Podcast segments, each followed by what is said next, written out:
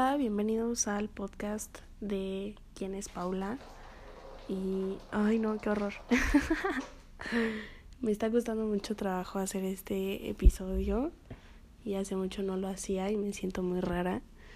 Y, pues no sé, eh, este episodio lo voy a hacer lo más natural, real posible. No tengo ningún speech, no tengo ningún discurso, no tengo ninguna producción, edición, buen sonido, nada. O sea, la neta me vale verga. y los que quieran escuchar, pues van a escuchar un espacio y un pedazo de mí. Y mientras estoy grabando, está al lado Dominic, que es mi gato, y está jugando con un lipstick. Entonces, eh, va a hacer ruido en todo el episodio, pero bueno, pensemos que, que están en un rinconcito conmigo platicando, cheleando y platicando.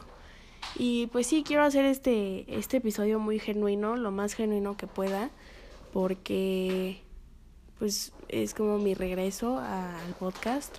Hace mucho no grababa, hace mucho no, no hacía esto y me siento rara y me siento rara sin no tener un discurso ni un speech ni nada preparado.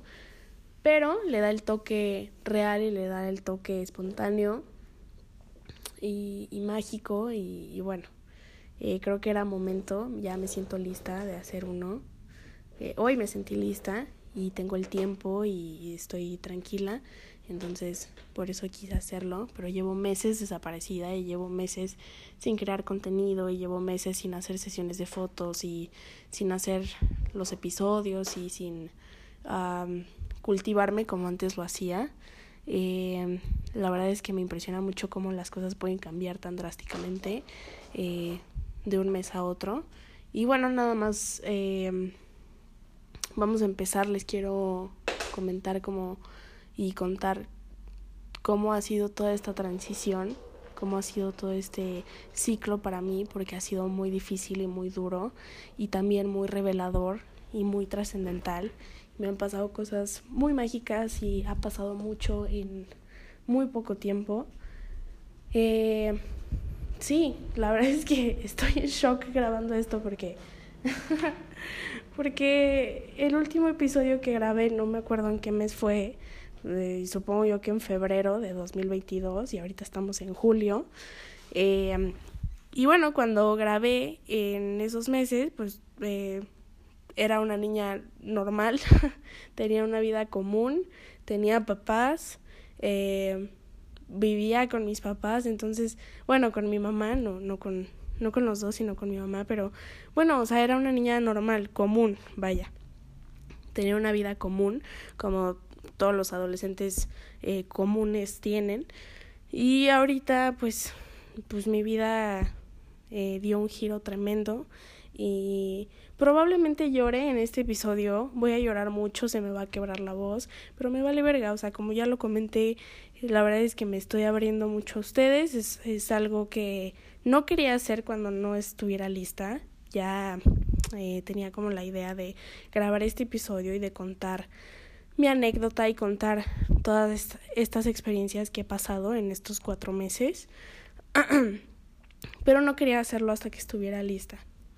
Y ahorita, pues no es como que esté al 100, pero pues bueno, es un es un día importante hoy, es un día que se conmemora algo importante, es un día muy difícil también, o sea, acabo de llorar como una hora seguida, uh, me siento mal ahorita, justo ahorita, me siento muy triste, pero a la vez siento que pues todo va a salir adelante como y todo está saliendo a flote y todo va siguiendo su curso natural. Entonces creo que es momento de grabar este episodio y yo sé que estoy haciendo mucho énfasis en, en este episodio y que no he grabado, pero es que de verdad genuinamente pues sí tuve un bloqueo creativo, tuve un, pues digamos que duelo, depresión, no sé, la verdad no me quiero autodiagnosticar, pero sí tuve un bloqueo creativo y no hacía nada de lo que de lo que hacía. Entonces me perdí y ahorita pues estoy volviendo a,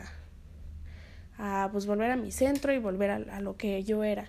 Y creo que Por eso estoy haciendo el episodio ahorita y por eso regresé a, a mi podcast, porque creo que ahorita estoy tratando de reconectar con lo que yo era antes, cosa que ya no se puede porque pues esa Paula ya se murió y es muy difícil darte cuenta y hacerte consciente de que esa Paula o bueno, esa parte de ti que eras o esa etapa que eras ya no está. Y a mí me cuesta mucho trabajo eso, me cuesta mucho trabajo soltar el pasado, todo el tiempo estoy nostálgica, todo el tiempo estoy extrañando algo, todo el tiempo estoy extrañando una etapa y eso no me deja crecer y eso no me deja expandirme y eso no me deja pues estar eh, disfrutando lo que está pasando ahorita. Entonces ahorita estoy como tratando de, de tener vivencias que me reconecten con la Paula que tenía una vida común antes de que pasara todo este desmadre. Y bueno, sin más preámbulos, vamos a contarlo. eh, bueno, pues no sé por dónde empezar. Eh, como les comento, la neta no me acuerdo cuándo fue mi último episodio. pero bueno, yo estaba muy encontrada, eh, me sentía muy en mi centro y estaba tanto en mi centro que podía pues expandirme y expandirme conocimiento a otros, ¿no? Y bueno, como es la vida, es, es normal que así pase, es una, es una ruleta, a veces estás arriba, a veces estás abajo, a veces estás en medio, a veces estás en el hoyo y bueno, pues las circunstancias de la vida ahorita hicieron que yo me perdiera ah, y pasaron muchas cosas y bueno, eh, como empezó todo, fue eh, porque en febrero de, este año, de 2022, eh, mi mamá, su sueño, eh, para, a ver, primero vamos a, desglosar, vamos a dar un poco de contexto. Mi mamá eh, vivía conmigo, éramos solo ella y yo. Yo no tengo papá, o sea, mi papá me dejó cuando yo tenía como 5 años, 2006, y mi papá es suizo inglés y realmente híjole, o sea, lo respeto, eh, le deseo bien, pero pues es como si no existiera porque jamás ha estado conmigo, jamás me ha ayudado, eh, no es como que me busque, no me invita de vacaciones, no viene a verme, no me manda dinero, nada. Todo el tiempo, toda mi infancia y toda mi adolescencia, mi mamá se hizo responsable de mis gastos. Entonces, bueno, para mí eso es ser un papá de mierda. Eh, y bueno, ya más adelante hablaremos de este sujeto, de este personaje que no es mi papá, nada más le digo papá pues para que ustedes capten, pero es, uh, es un hombre, X. Eh, total que bueno, yo vivía con mi mamá y era la típica señora, mamá soltera que, que pues se chingaba eh, para sacar adelante a su hija.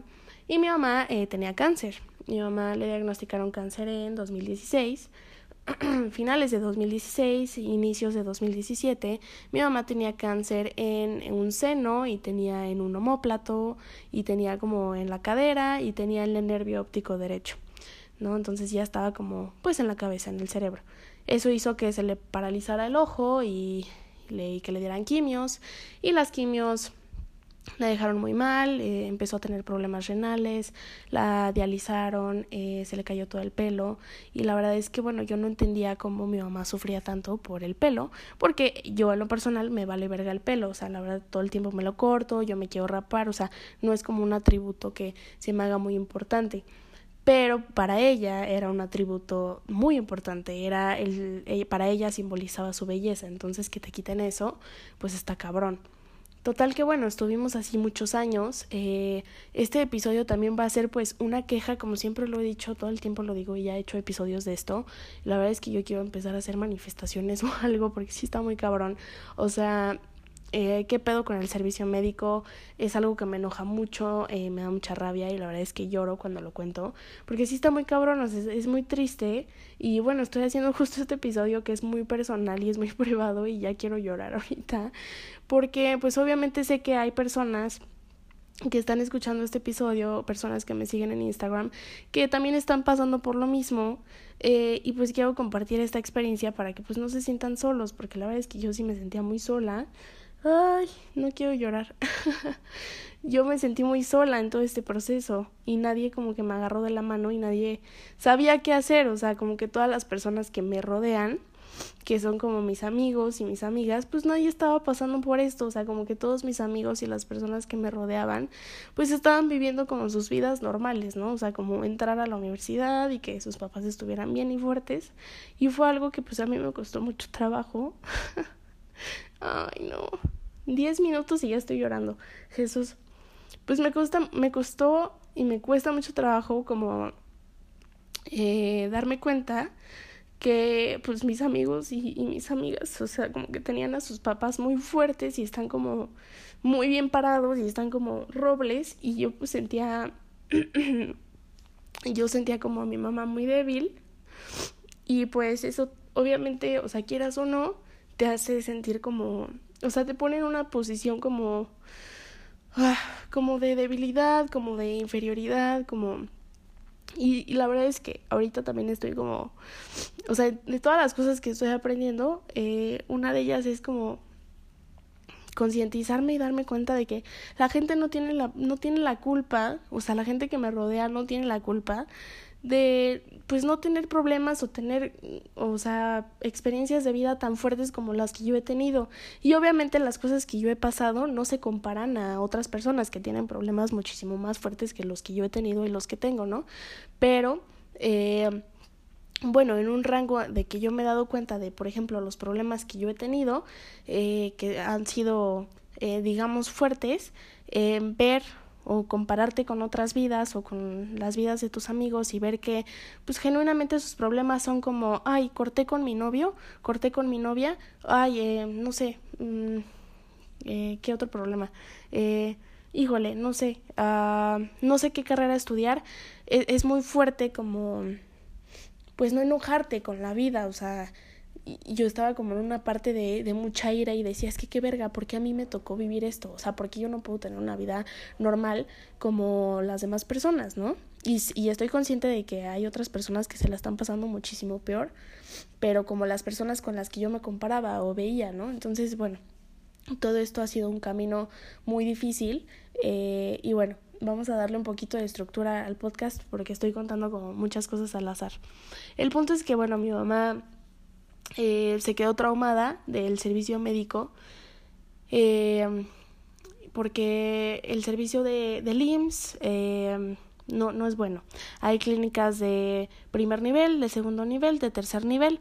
Las clínicas de tercer nivel son como la raza, el siglo XXI, y son relativamente buenos, pero hay mucha demanda de gente. Entonces, los médicos no son malos, la verdad es que son muy preparados, eh, mis respetos, pero no hay presupuesto, o sea, eh, la estructura, el gobierno de México no da el presupuesto adecuado y bueno, no hay tomógrafos, no hay suficientes camilleros, no hay suficientes sábanas, no hay anestesia, no hay morfina eh, y la verdad es que pues prácticamente están experimentando contigo porque pues realmente ahorita ya, o sea, lo entiendo más. Antes yo me enojaba mucho, ahora lo entiendo un poco más.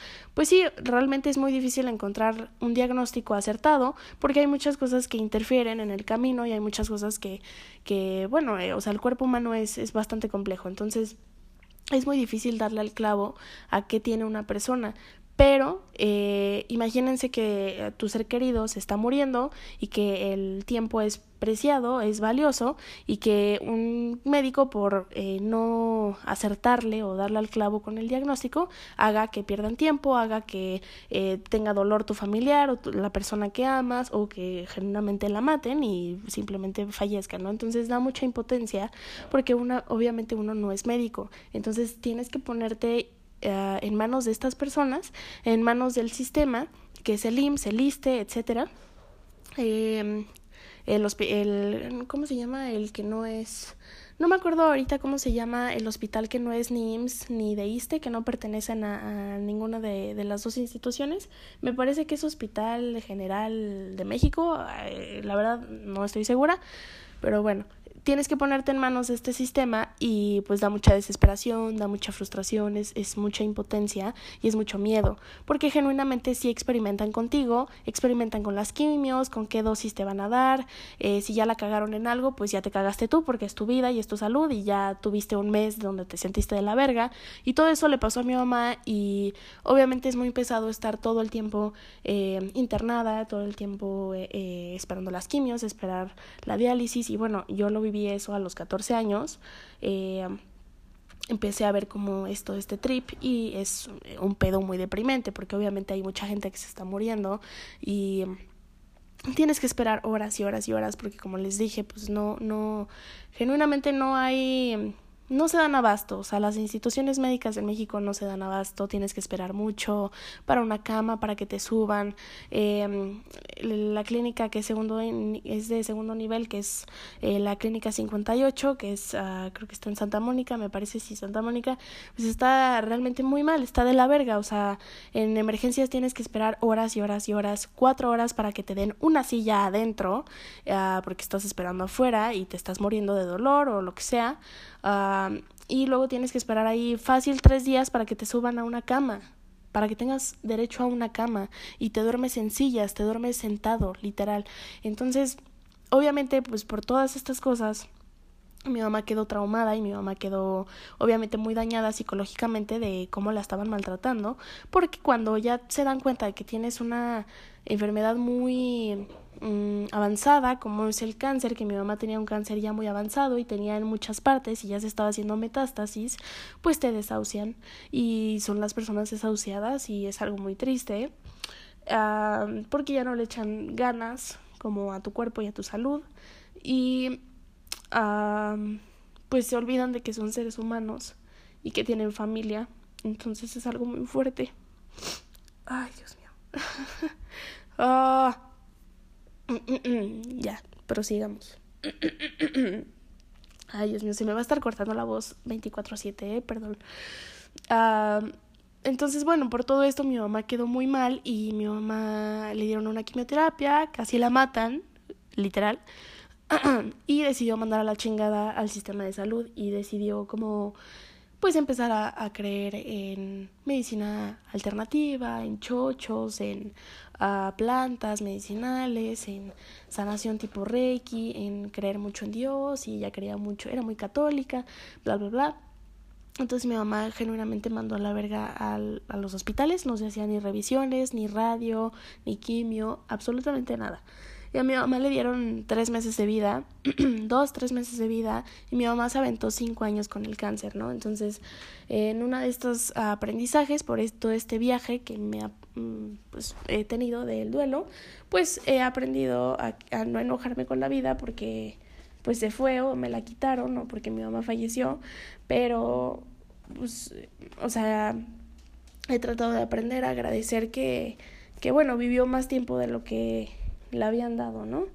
Entonces, que es muy difícil, porque obviamente quieres que todo el tiempo esté contigo eh, y más alguien tan cercano, pero pues agradezco que, que vivió más y que falleció cuando yo ya estaba más grande, porque obviamente no es igual que se te muera tu mamá a los 19 años que a los 14, como iba a ser el caso. Entonces, en esa parte pues lo veo del lado positivo y agradezco. a entonces, bueno, mi mamá manda a la verga a los hospitales y relativamente estaba estable.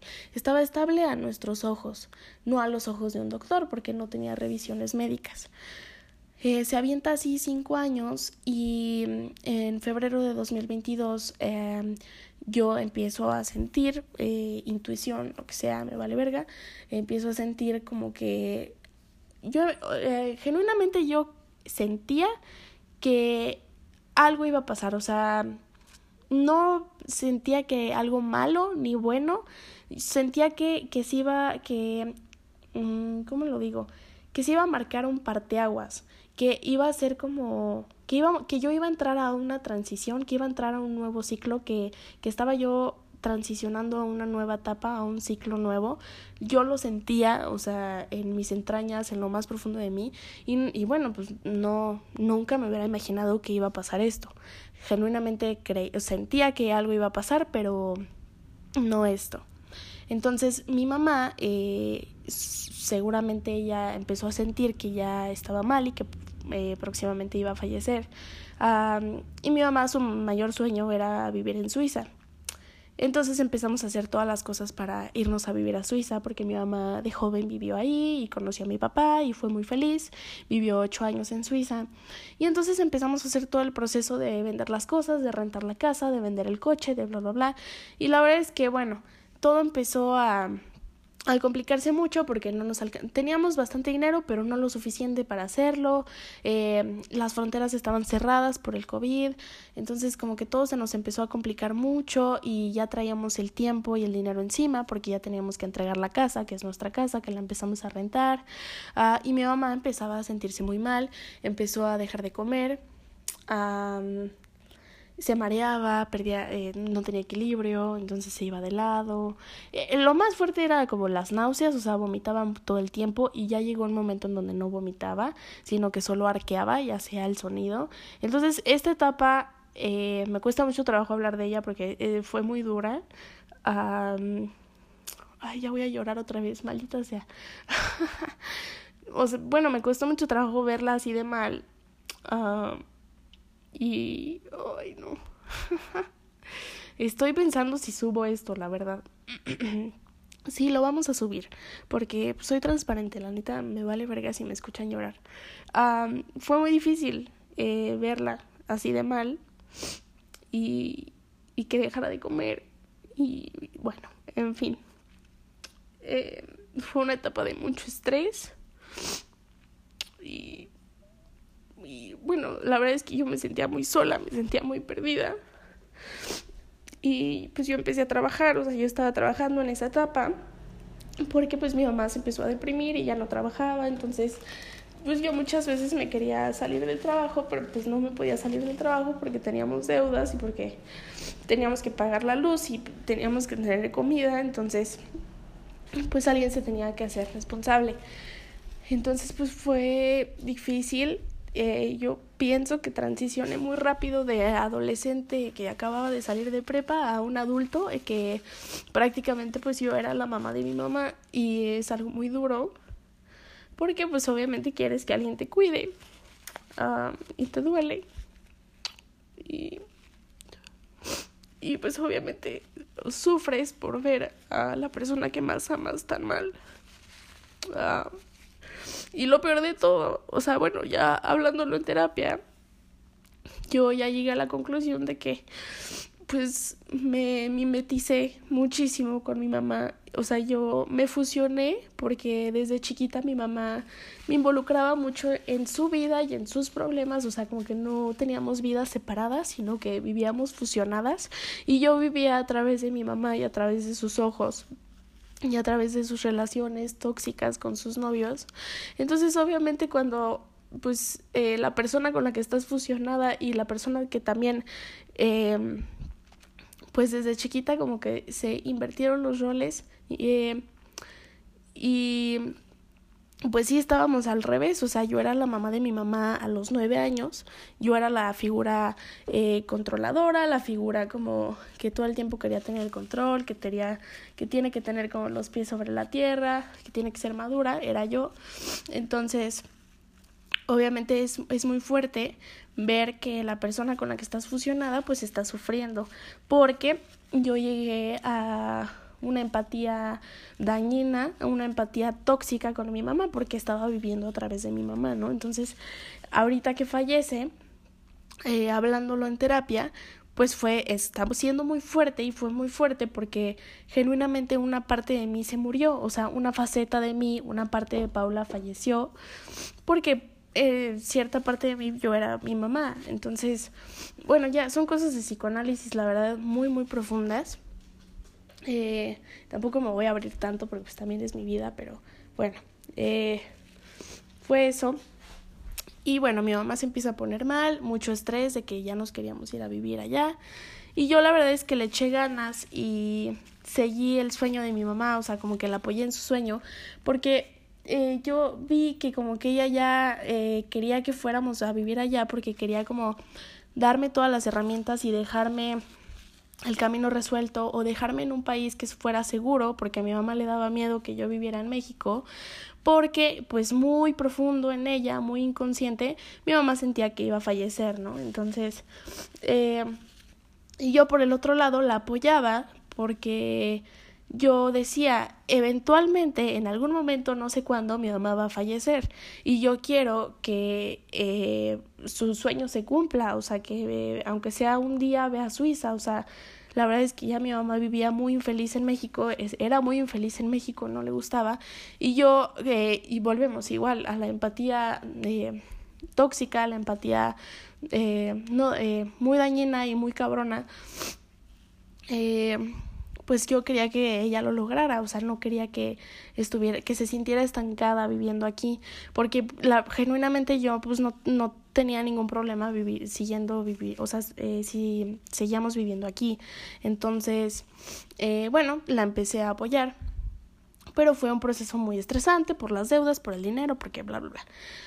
Total que cuando ya lo íbamos a lograr, eh, mi mamá empezó a delirar y empezó a eh, arrastrar las palabras y empezó con un dolor de cabeza tremendo. Y bueno, nos aventamos así tres semanas. Eh, cada semana mi mamá se ponía peor.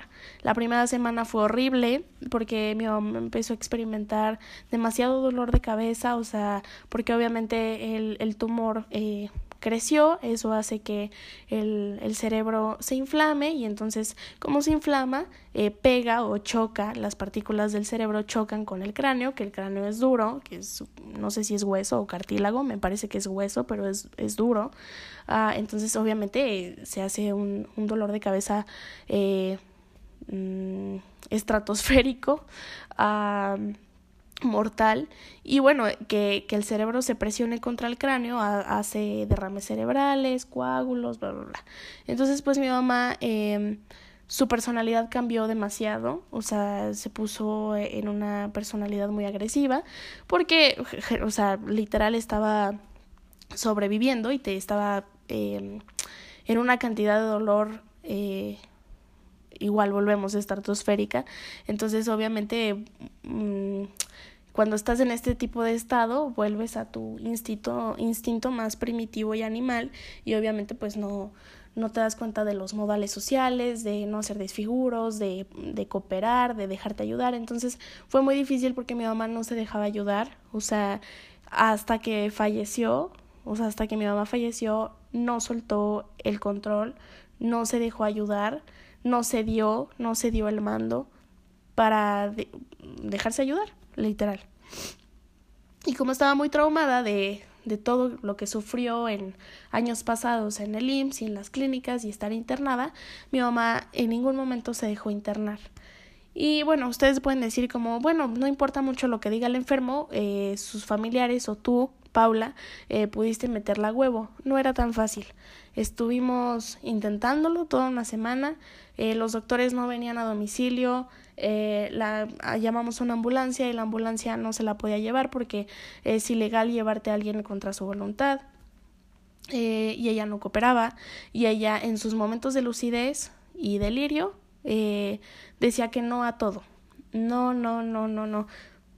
Aunque fuera como lo más X, o sea, si le dabas té, no quería. Si le ponías labello uh, como vaselina en los labios, no quería. O sea, se ponía pues sí estaba muy irritable porque estaba en dolor, pero obviamente esto hizo que se complicaran las cosas muchísimo porque mi mamá no se dejó ayudar y teníamos que hacerle una tomografía en el cerebro eh, con resonancia magnética para que viéramos qué había en el cerebro, pero eh, este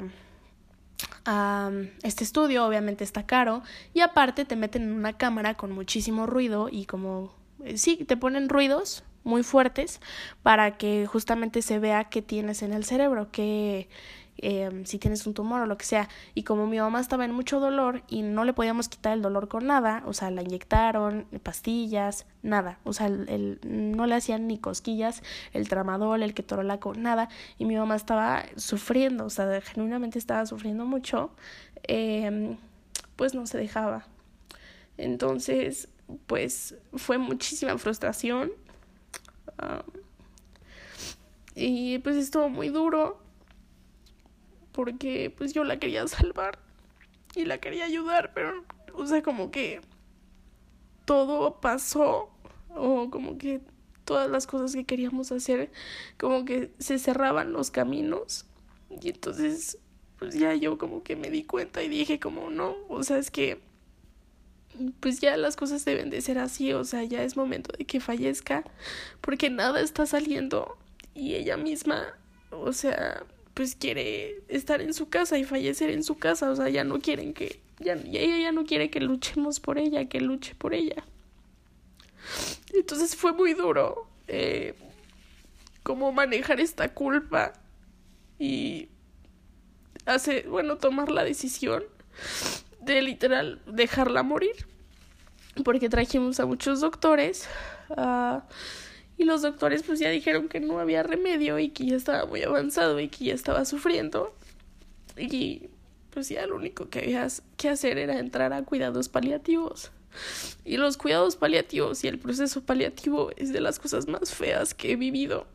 Porque, bueno, el doctor eh, paliativo que nos tocó, que era oncólogo, pues nos empezó a disque preparar, pero te dicen las cosas de sopetón y te dicen las cosas muy rápido, te dicen todo en una hora y te meten la información por el culo. Y tú, o sea, apenas estás como procesando que tu mamá se va a morir. Entonces, pues de las cosas más fuertes que recuerdo que me dijo fue que, que se iba a empezar a convulsionar y que tenía que voltearla y levantarle el mentón para que no se tragara su lengua. Y no pude, o sea, no lo pude escuchar. Me metí a un cuarto a llorar y pues fue mucho dolor, o sea, fueron tres semanas de mucho dolor, de no dormir, de estar inyectándola. Le pusimos, uh, pues ya, como morfina, parches de morfina, eh, la empezamos a la empezamos a inyectar con sedantes y con digamos que anestesia, o sea, la familia de los diazepam, clonazepam, que es literal para que estés dormido porque yo no quería que sufriera, pero fue muy fuerte porque yo fui la que tomé la decisión. Fue muy fuerte tomar la decisión porque yo tenía dos caminos, tenía Ah, porque para todo esto mi mamá no tenía ni IMSS ni ISTE, entonces yo le saqué un, car un carnet uh, en el Hospital General de México, que es esta institución aparte de, del IMSS y del ISTE, es para las personas que no tienen seguro. Y lo intenté. Uh, me fui temprano, me fui a las 6 de la mañana, fui, saqué el carnet, eh, le inscribí, le logré sacar una cita de oncología, pero mi mamá genuinamente no se dejaba, o sea, la llevábamos a los doctores y estaba, o sea, gritando de dolor porque estaba en mucho dolor, entonces yo ya sentía muy feo como maltratarla y súbete y bájate del coche y espera de la consulta porque volvemos a, la mis a lo mismo, como hay sobrepoblación, fuimos a la consulta eh, oncológica y había fácil como 100 personas esperando la cita y yo traía a alguien que ya no aguantaba el dolor. Entonces, finalmente cuando pasamos, eh, como mi mamá no quería ser internada, o sea, en sus pequeños momentos de lucidez, como no quería ser internada, los doctores le preguntaban que qué tenía y ella decía que nada. Entonces, obviamente, bueno, y luego decía como, no, es que está loca, me quiere internar, entonces pues a mí me empezó a dar miedo porque dije, güey, no mames, o sea, no me voy a meter en un problema legal de que van a pensar que yo quiero internar a mi mamá a huevo para deshacerme de ella y pues no, al contrario, la quiero salvar, ¿no? Entonces fue fuerte porque mi mamá estaba en una posición muy difícil, muy agresiva, muy enojada, eh, no era ella, estaba, su dolor estaba hablando eh, por ella, pero pues no me pude despedir bien de ella, o sea, como que, o sea, bueno, las últimas semanas, pues estaba muy enojada conmigo y me trataba muy mal, entonces obviamente no se lo tomó personal, pero estuvo feo como, pues, no poder despedirme de ella porque ya no era ella y estaba perdida. Y los problemas en el cerebro y los problemas cerebrovasculares pues son de las peores cosas que pueden pasar porque duele mucho, o sea, te duele mucho. Gráficamente es muy impresionante de ver cómo la persona que amas pues está perdida, o sea, no habla, no alucina, este, no tenía control de, su de, sus movimientos, de su cuerpo, entonces es muy fuerte y pues me dolió mucho y sufrí mucho y como les digo empezamos con el con los procesos paliativos y empezamos a sedarla Y, y nada, cuidados en la casa. A mí me explicaron cómo le tenía que poner un catéter subcutáneo porque pues si la canalizábamos y le poníamos eh, como todas las medicinas y el suero por la vena, eh, las venas se le empiezan a fundir. Y genuinamente, o sea, el doctor paliativo nos dijo que íbamos a estar así dos meses, o sea, que una persona no se muere tan rápido, porque literal tienes que dejar que todos los nutrientes se absorban y toda su reserva de comida y, y de músculo y de carne y bla, bla, bla, se empiecen a, absorber hasta que la persona pues ya sus órganos y sus funciones vitales pues dejan de funcionar. Pero pues fue muy rápido, eh, fue en tres semanas. Y bueno, aquí viene lo, lo fuerte. Eh, una de las cosas que, que más me, me, ha costado trabajo como superar y como eh, olvidarlo gráficamente. Eh, porque bueno, tengo como muchas escenas que no me puedo, o sea, borrar y me cuesta mucho trabajo. Uh, y bueno, ya como el día anterior al que, a que mi mamá falleciera, pues mi mamá empezó a sacar líquido verde de la boca, pero un líquido verde, la neta, espantoso. o sea, se parecía como a cuando la niña del exorcista vomita así. La neta sí estaba de la verga. Uh, pero bueno, ahorita ya le estoy metiendo humor, pero bueno, en el momento cuando lo vi pues lloraba, lloraba mucho. Y obviamente pues eran los fluidos, eran los jugos gástricos, era la bilis, bla, bla, bla, porque mi mamá no comía. Eh, ya la, los últimos días, o sea, las últimas semanas, eh, pues mi mamá ya estaba perdida, o sea, no hablaba, nada. Estaba, digamos que en estado vegetal. Uh, me voy a sonar, disculpen. Muy bien. Eh, gracias. y bueno, eh, me empezó a sacar este líquido verde. Me acuerdo que yo la rotaba y la cambiaba de posición, o sea, la, la ponía de lado en diferentes posiciones, su cuerpecito, para que no para que no se enllagara y para que no se escarara y para que pues tuviera circulación el cuerpo. Ahora, eh, hablemos un poco de este proceso fui la cuidadora primaria, fui la que tomó decisiones. Y pues obviamente pues fue muy fuerte porque tengo 19 años, entonces pues sí ya me tocó hacerla de adulto uh, y me tocó ver cosas muy impresionantes. Um, y sí, yo creo que lo que más me costó trabajo fue y lo que más me está costando trabajo ahorita es, es eso, es ver qué, de qué manera sufrió tanto, o sea, qué cantidad de dolor hubo. Me dio mucho coraje, o sea, me, me, enojé mucho con Dios, me enojé mucho con la vida, me enojé mucho con el Dios que mi mamá creía, porque yo decía, güey, nada más te rezaba a lo pendejo y no la salvaste, o sea, no, no la ayudaste en nada. Y mi mamá, pues, tenía sus errores, tenía pues, sus cosas malas, pero pues no era una mala persona, no era una persona cruel. Entonces, o sea, como que perdí como mucha ilusión y mucha motivación de la vida porque dije, güey, uh, pues mi mamá genuinamente no era una persona mala, ¿por qué terminó así? Eh, ¿Por qué existe esto? ¿Por qué hay personas que son más malas y no están así? Entonces, bueno, pues te empiezas a hacer muchos cuestionamientos y, y pues la verdad es que mi dolor está hablando en este momento, o sea, no, no estoy viendo las cosas objetivas, ni pretendo ver las cosas objetivas, porque obviamente sigo en duelo, nada más estoy compartiendo cómo ha sido mi duelo, porque si alguien que me está escuchando está viviendo un duelo, o, porque, o en algún momento lo va a vivir, porque todos vamos a pasar por eso, pues espero que les sirva y que les ayude. Y bueno, pues eh, empezó a sacar mucho líquido verde y empezó a, eh, empezó a, pues, su cuerpo, su cuerpo estaba rígido, su cuellito estaba rígido.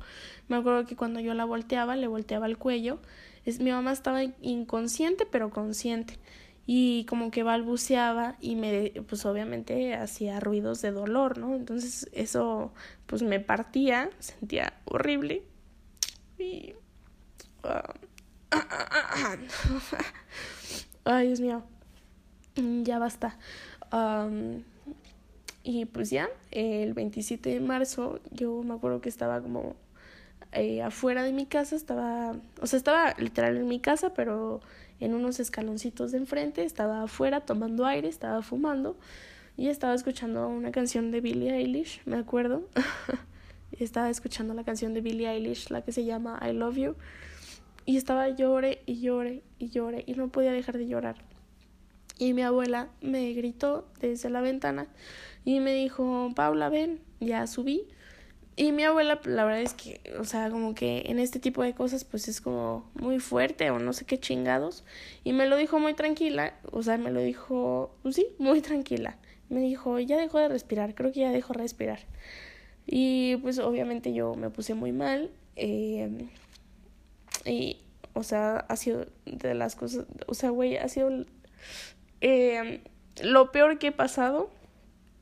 Eh, estuvo muy, estuvo feo estuvo horrible y me acuerdo que la abracé y algo que a mí me costó mucho trabajo de ver, que fue muy gráfico, era que los ojos pues sí, ya no tenían vida, se veían como, se les veía una capita como de lagañas, o sea, como que una capita blanca y ya no se veían sus ojos vivos, o sea, bien o sea, como con amor y con cariño. Y se veían, literal, se veían muertos. Y pues ya la abracé. Y me acuerdo que no podía respirar. o sea, empecé a llorar mucho y no podía respirar. Y la abracé. Y, y ya, se fue. Y después, pues ya todo lo que viene pues pasa muy rápido todo. Y todo pasó muy rápido. O sea, el entierro, velar, bueno, primero velarla, luego enterrarla. Y pues mi mamá no, no quería que la cremaran, sino que la enterraran. Y la pusieron en una vitrina y cuando la vi, pues es que arreglada. Y bueno, en la vitrina, pues, o sea, describo el momento como escalofríos. Estuvo horrible, me dio miedo, me dio miedo verla así y sentí horrible que me diera miedo verla así. y me acuerdo que antes de que la enterraran, em, abrieron como el ataúd o esta madre y me acuerdo que le dio un besito y estaba helada, estaba helada. y me dejó los labios helados. Y es muy fuerte, o sea, por eso la gente y por eso la mente entra en negación, porque es algo demasiado fuerte eh, para que se haga consciente o para que se haga parte de tu realidad. O sea, es algo, no se los puedo explicar, o sea, no sientes que es verdad, es demasiado surreal.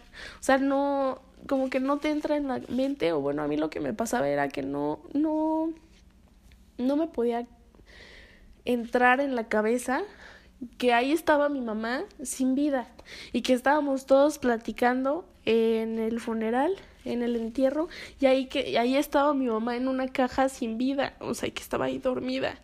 O sea, son cosas, la neta, te empiezas a cuestionar un chingo de cosas súper raras, o sea, ¿qué pedo con los funerales? Son súper raros, o sea, y, y pues nada, y todos estos meses, pues sí he tenido un duelo apropiado, pero a la vez no, porque he estado en chinga, o sea, no no tengo ratos libres y también por eso no he podido grabar el podcast y ahorita en este momento que tengo el tiempo libre lo agradezco y lo estoy tomando y, y me estoy desahogando y, y grabar este episodio es como mi terapia porque después de que mi mamá falleciera todo cambió y tienes que adaptarte, o sea, aparte de que estás en un duelo y aparte de que estás sufriendo y que extrañas y que te duele y que estás en shock porque no entiendes qué acaba de pasar y porque pasó mucho y estás cansada, aparte yo empecé a tomar, eh, o sea, el control de mi vida porque si no, o sea, pues la gente, otras personas iban a tomar mi vida, o sea, mi familia iban a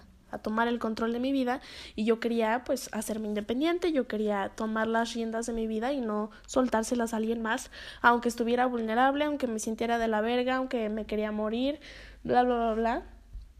Me hice responsable de mi vida y fue muy rápido todo y fue muy fuerte. Eh, me eché, ¿qué son? Tres semanas de vacaciones, o sea, digamos vacaciones sin trabajar, sin estudiar, en, o sea, nada más como existiendo con mi familia. Y luego eh, conseguí trabajo eh, y trabajo, estudio, me mantengo sola, vivo sola. Entonces, pero todo lo que conlleva el vivir sola y el mantenerte, pues no es nada fácil, tienes que administrarte, se siente raro estar sola, te sientes sola y no me, no me duele estar sola, la verdad es que estoy más contenta cuando estoy yo solita, o sea, cuando estoy nada más con mi presencia, porque me abrumo cuando estoy con mucha gente o cuando vivo con alguien, o sea, no quiero vivir con nadie. Pero lo que más me ha costado trabajo es el sentimiento de que ya no tengo una mamá, eh, que ya nadie me va a amar como mi mamá, eh, el sentimiento de ver cómo las demás personas tienen mamá, eh, y pues obviamente, como tengo esta carencia, pues a veces eh, agarro la figura materna con otras personas, con mi abuela, con mi tía, con mi amiga, con mi terapeuta, con mi maestra, o sea, con quien sea yo me agarro. Y se siente súper raro porque obviamente no te quieren de la misma manera y obviamente no les importas de la misma manera. Sí les importas, pero no de la misma manera. Entonces, en este momento extraño tener mamá. me pregunto muchas cosas. Eh, antes estaba en negación, ahorita ya no. Ahorita creo que estoy como en mucho dolor. Y bueno, después de que mi mamá falleciera, me, me pasaron muchas cosas como, digamos, mágicas. Eh, hagan de cuenta que enterramos a mi mamá y ese mismo día ya cuando regresé a mi casa, ah, porque para todo esto mi mamá se murió en mi cama, en mi cuarto, ¿no? Entonces híjole, no, sí estuvo bien fuerte. Y me acuerdo que entré a mi cuarto y mi cuarto tenía como mucho sol, le, entra, estaba entrando mucho sol y había un pajarito que se metió de la ventana. Yo todo el tiempo en mi casa tengo las ventanas abiertas y nunca se mete un pajarito. Eh, nunca se mete nada, absolutamente nada, y hay muchos pajaritos alrededor de la casa. Y ese día se metió una palomita, un pajarito, y se dejó cargar y me veía fijamente y yo lo interpreté como que mi mamá me dijo eh, hola estoy bien te vengo a visitar eh, después el 10 de mayo que fue día de las madres que fue un día muy difícil para mí porque pues empecé a ver que todo el mundo subía sus publicaciones con su mamá y yo dije verga ya no tengo a quien celebrarle ese mismo día yo estaba trabajando en mi escritorio en mi computadora y yo tenía abierta la ventana de la cocina y entró otro pajarito y ahí estaba como en mis sartenes y en mis ollas y saltó, me vio y después voló. Y luego eh, la abuelita de una amiga que es psíquica o medium o realmente no le quiero poner ninguna etiqueta pero bueno eh, una vez tuvimos un encuentro por... Ni siquiera fue porque yo la buscara así de, ay, quiero hablar con mi mamá. O sea, fue porque las circunstancias de la vida nos pusieron en un en una situación juntas donde tuvimos que convivir y me, o sea, hablé a través, más bien, mi mamá habló a través de esta psíquica, de esta persona muy especial y pues logré hablar con mi mamá y logré que me dijera muchas cosas y una de ellas fue que a mí me explicaron que, que mi mamá es un ángel, pero no es un ángel porque falleciera y ya se convirtió en un ángel. No, no, no. Más bien que ya, o sea, era un ángel y en este plano antes de de escoger tu vida, porque realmente uno escoge a sus papás y escoge qué vida vas a tener. Eh, estás en este plano espiritual con maestros espirituales, maestros elevados, guías, bla, bla, bla, bla y a mí me dijeron que mi mamá eh, y yo somos ángeles y que elegimos esta vida y que las dos nos elegimos porque eh, lo que queríamos vivir o los aprendizajes que cada quien quería tener empataban. Entonces por eso las dos nos elegimos. Se me hace algo muy especial porque yo con mi mamá tenía una conexión, o sea, estábamos demasiado unidas. Obviamente nos peleábamos y obviamente había cosas horribles, pero fue muy reconfortante para mí el hecho de el pensar que que no nada más se queda en este plano, no nada más nuestra relación de madre e hija se quedó en este plano y bueno, mi mamá ya se murió y ya no está conmigo, no, sino que antes y antes de literal las dos nacer, las dos ambas nos elegimos y bueno, lo que me dijo esta persona que es psíquica, a mí me dijo que, que yo elegí tener una, o sea, que el aprendizaje de mi vida, bueno, uno de los tantos aprendizajes que yo elegí literal aprender en mi vida, en esta experiencia humana consciente, era cómo es la vida sin tener mamá a una corta edad. Entonces me dijo, tú elegiste esto, y no es como que yo eligiera matar a mi mamá, sino que yo elegí tener una vida independiente sin mamá, porque este es el aprendizaje de esta vida que me tocó vivir.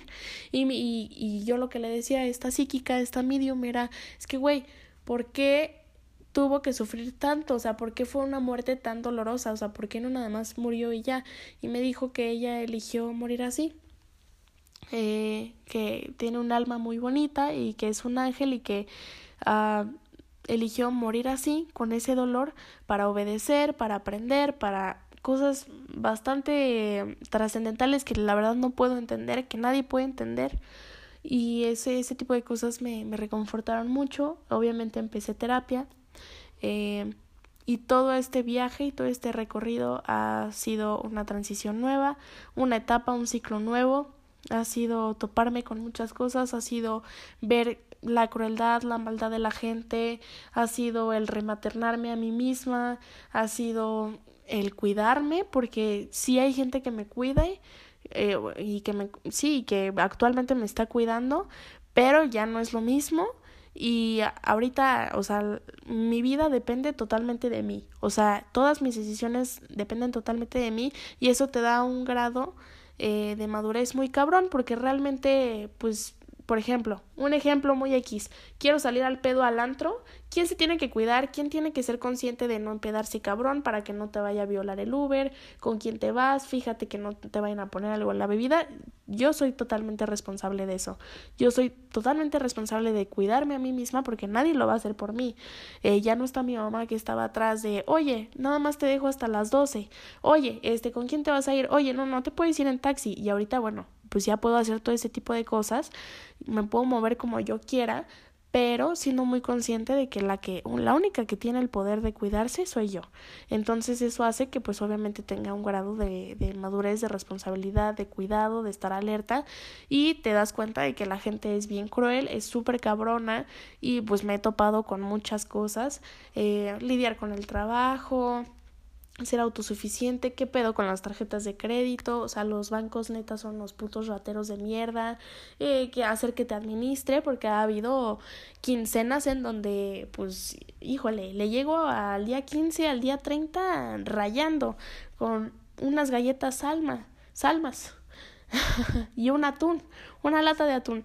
Y bueno, todo esto pues me está dando experiencia de vida y la verdad es que ha sido un recorrido y un viaje pues súper padre, la neta me, me divierto mucho, es algo muy bonito, me la estoy pasando muy bien y a veces me cuesta trabajo que, que pues, híjole, hay una ambivalencia porque, eh, o sea, esto que mi mamá falleciera ha sido lo más feo que he vivido, pero al mismo tiempo está siendo mi etapa más feliz.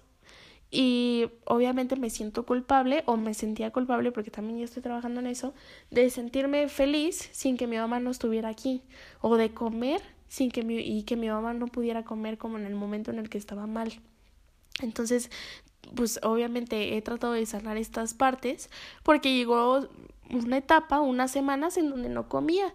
La señorita Paula decidía no comer y pues así me la llevaba y no me daba hambre, o sea, no comía, genuinamente no comía, no dormía, eh, salía al pedo cabrón, eh, trabajaba, o sea, como que me dividía en muchas partes. Digo, lo, siendo, lo sigo haciendo, pero no mames, ya como, ya duermo a mis horas, o sea, ya también pues ya me estoy cuidando. Entonces, pues en estas, en las primeras semanas, los primeros meses que mi mamá, que estaba muy fresco, que mi mamá había fallecido, o sea, genuinamente yo me quería morir. Yo nunca he sido una persona suicida, pero yo quería irme con ella, o sea, yo quería alcanzarla. Y ahorita, pues ya eh, traigo como el alma más abrazada, más reconfortada y pues me di cuenta de que sí vale la pena vivir, seguir viviendo y que sí me gusta vivir y estoy contenta. Y como les digo, ha sido una paradoja, ha sido una, eh, una ambivalencia muy cabrona porque, al, o sea, estoy muy contenta y estoy muy feliz y nunca había tenido como esta libertad en mi vida porque todo el tiempo como que Ah, estaba mi mamá ahí presente como limitándome mucho en muchas cosas.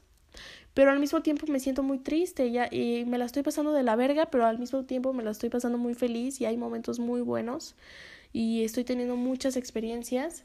Y bueno, la parte de la familia, pues prácticamente estoy conociendo a mi familia porque yo nunca había tenido como tanto contacto con ellas.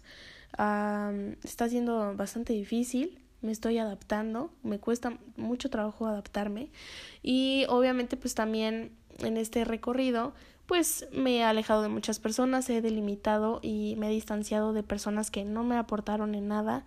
Eh, una de ellas, bueno, era una amiga que tenía eh, y pues nada, o sea, como que te adjudican el hecho de que te ayudar, o sea, por ejemplo, lo que pasó fue que, bueno, lo que yo he visto que ha pasado es que me adjudican el día que me acompañaron, que fue que mi mamá falleció, o sea, ese, el, el día que mi mamá falleció, como que me adjudican que por acompañarme ese día o porque ese día ya estuvieron, ya me apoyaron.